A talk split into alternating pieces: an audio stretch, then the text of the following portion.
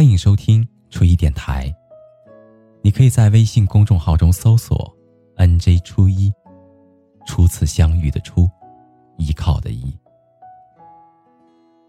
每一个夜深人静的夜晚，还你一颗安静的内心。那个说的人是我，而那个听的人是你。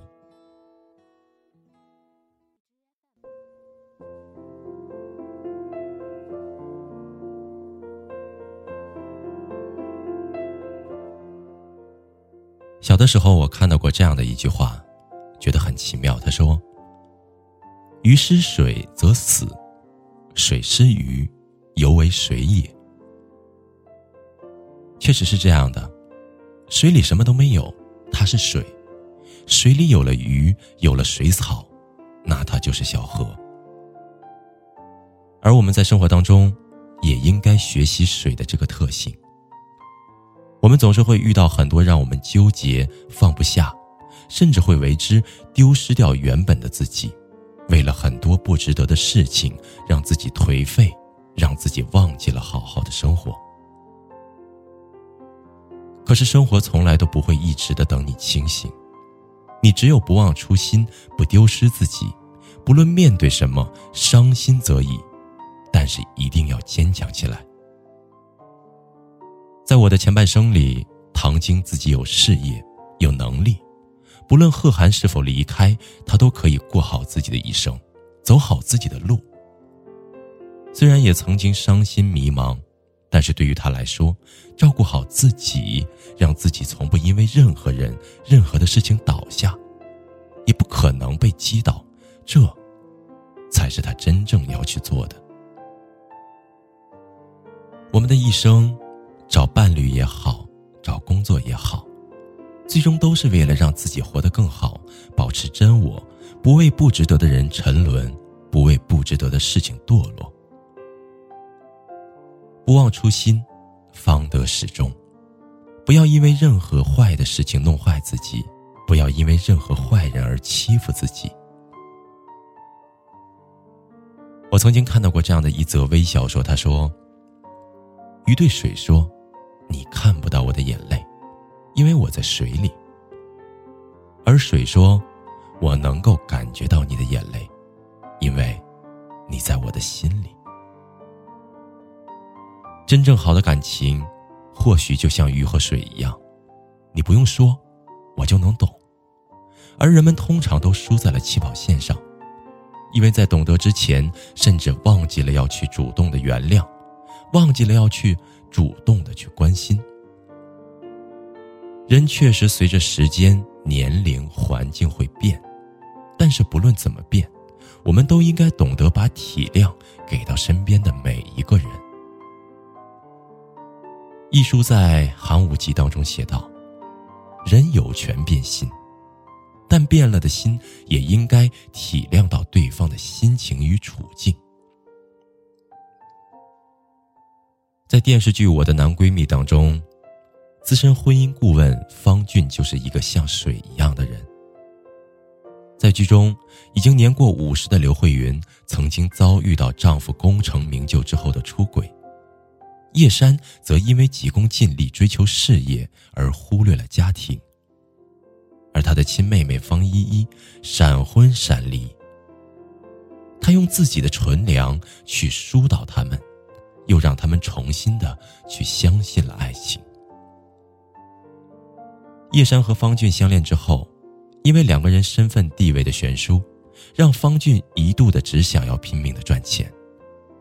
白天工作完之后，晚上还要摆摊卖烤串叶珊很心疼，他这个时候就告诉方俊，他说他不在乎他赚多少，因为他的这份懂得体谅的心，不轻易放弃。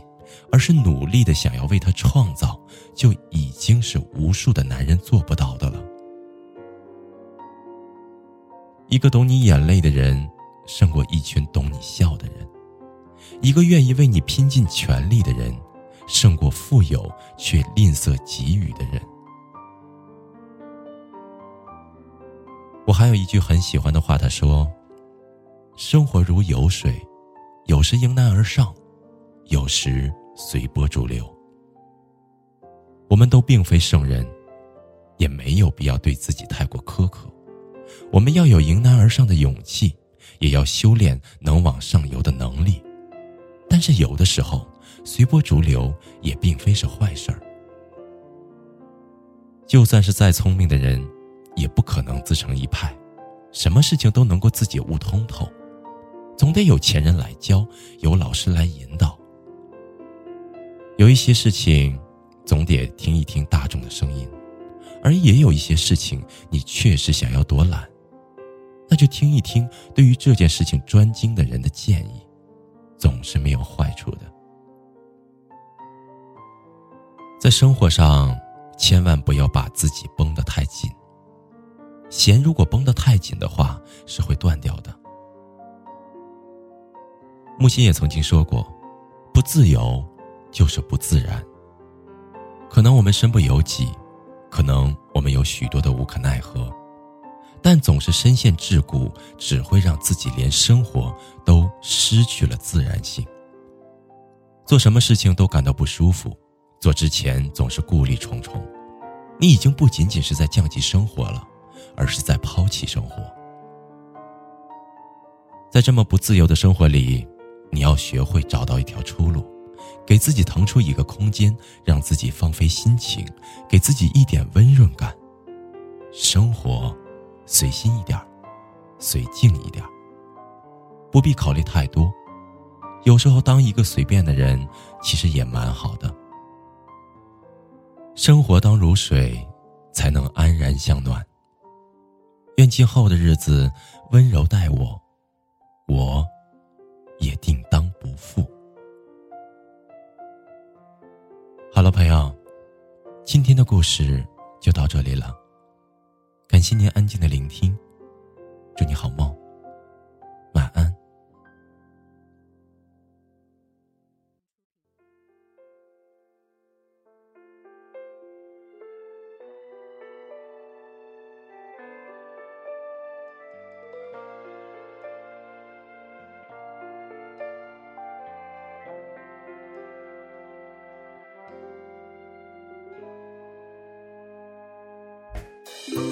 追